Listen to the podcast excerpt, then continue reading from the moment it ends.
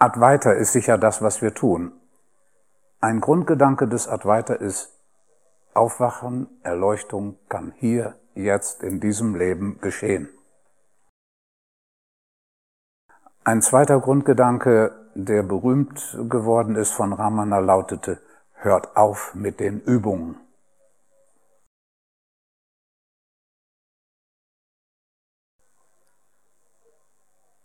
Und das wurde oft im Advaita, in Anführungsstrichen, dann geändert zu der Aussage, da gibt's niemanden, der was tun kann. Oder da braucht nichts getan zu werden. Weil das im Advaita sehr verbreitet ist, ist die Arbeit, die wir machen, nicht Advaita. Aber ich glaube, dass diese Menschen, die ja sagen, oh, so wie Ramana sagt, hört auf mit den Übungen, fragt euch nur, wer ist das, der da üben will. Und dann sagen, man braucht nichts zu tun, dass das nicht mit dem übereinstimmt, was er gewollt hat. Weil er hat an einer anderen Stelle gesagt, zu Anfang hast du dich zu 100 Prozent zu bemühen. Das wird von diesen Menschen, die verbreiten, du brauchst nichts zu tun, verschwiegen. Das geht unter den Tisch. Zu Anfang hast du dich zu 100 Prozent zu bemühen.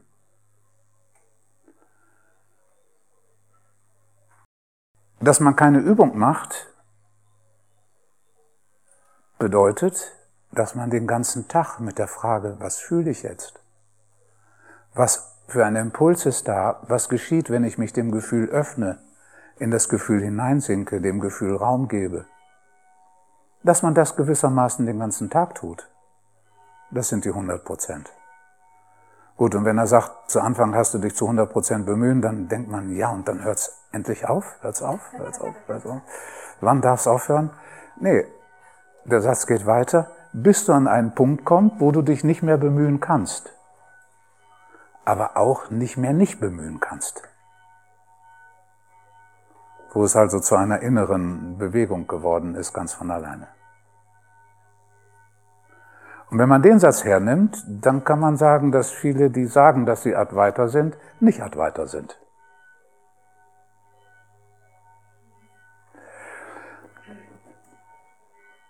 Aber darüber hinaus ist diese Frage, wer bin ich, wenn man die erweitert zu den drei Fragen, was fühle ich, was will ich und wer bin ich, und wenn man sieht, dass es darauf ankommt, nichts zu tun, aber dass das Nichtstun so schwer fällt und fast unmöglich ist, nein, nicht fast, sondern tatsächlich zu Anfang unmöglich ist, dann kann man entdecken, dass es andere Übungen gibt als die, die auf Ramana sich bezogen hat, weil er hat eigentlich sagen wollen, alle Übungen, in denen das Ich ist, darum sagt er, fragt euch, wer ist das, der da übt, in denen da ein Ich ist, das etwas tut, um etwas zu bewirken, diese Übung beenden. Am besten beenden. Und stattdessen diese Nichtübungen, die das geschehen lassen, das loslassen. Ihr merkt bei der Tonübung, ne? Das ist nicht so einfach. Da gibt es plötzlich einen Impuls zu machen. Da gibt es eine Auseinandersetzung mit dem Geschehen lassen. Mit der Tonübung, mit der Zeit wird das Geschehen lassen immer möglicher und selbstverständlicher. Erst mit der Zeit. Das heißt, die Übungen des Geschehenlassens sind nötig, damit das Geschehenlassen möglich wird. Und dann beginnt man in die Haltung des Nichttuns zu kommen.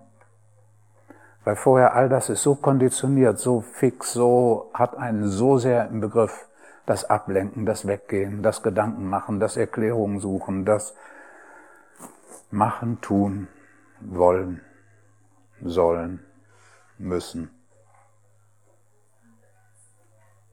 Deswegen die Nichtübung des Geschehenlassens. Es gibt drei Prinzipien unserer Arbeit, die die Arbeit unterscheiden von anderen Wegen. Das erste ist das Prinzip des Geschehenlassens statt tun und statt beobachten.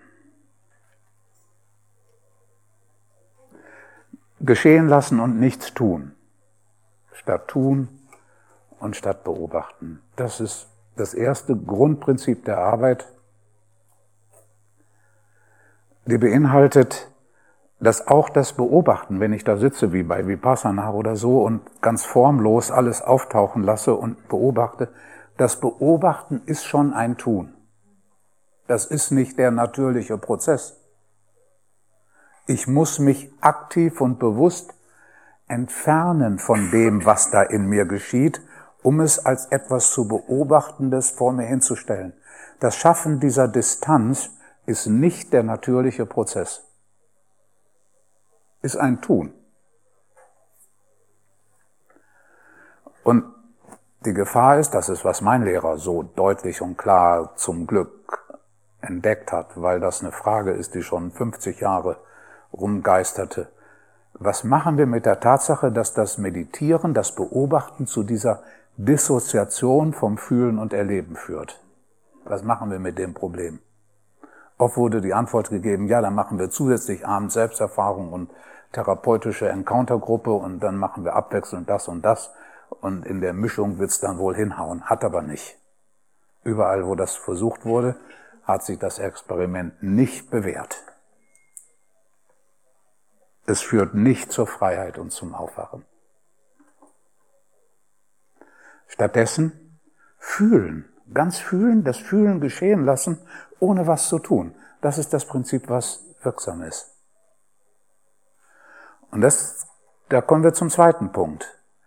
Die Priorität des Fühlens gegenüber den Körperempfindungen. Das ist das zweite Prinzip der Arbeit, die von anderen den Unterschied macht die Priorität des Fühlens. Und zwar eine sehr radikale Priorität des Fühlens. Aus verschiedenen Gründen. Erstens, weil wenn man tiefer sinkt und der Lehre näher kommt, dann sind Verzweiflung und Angst die letzten Gefühle, die letzten Bastionen, die gewissermaßen erobert, was weiß ich, denen man sich zu überlassen hat. Zweitens, die Gefühle lösen den Körper, nicht umgekehrt. Das Lösen des Körpers ist eine Voraussetzung dafür, dass sich Gefühle lösen können. Aber alle Übungen, die nur den Körper lösen und die Gefühle nicht tangieren, sind nicht wirklich was wert. Man muss wirklich sagen, weil ich habe auch oft die Erfahrung gemacht, können sogar dazu führen, dass die Abwehr vom Fühlen verstärkt wird. Aus folgendem Grund. Wenn jemand Trauer verdrängt, dann fühlt er sich in der Brust und sonst wo über kurz und lang engt. Der Atem geht nicht mehr und was weiß ich alles. Von daher hat er einen Trieb irgendwie zu gucken, was da ist und vielleicht kommt das Schluchzen und die Trauer dann vielleicht doch hoch, weil er leidet an dieser Abwehr. Wenn ich solche Körpertrainings mache, Yoga und solche Dinge, kann das dazu führen, dass dieses Leiden an der Abwehr verschwindet. Ich kann den Körper durch Disziplin lösen an den Gefühlen vorbei.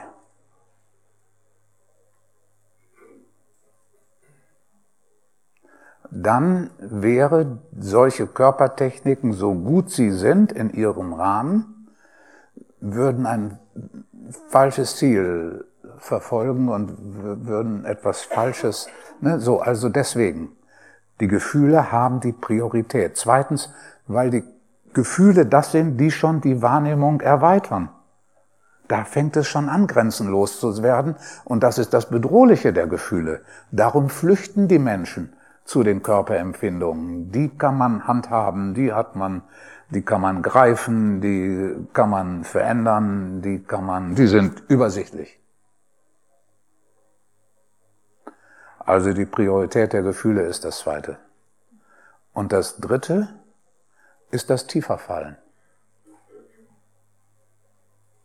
Es ist unglaublich, wie viele therapeutische Wege sich unnötig begrenzen dadurch, dass sie in ihrem Meditationsunterricht und Lehren immer nur die Weite anvisieren. Diese Orientierung auf die Weite ist nicht das, was zum Ziel führt. Kann einen regelrecht festhalten. Das sind die drei Prinzipien, die den Unterschied machen.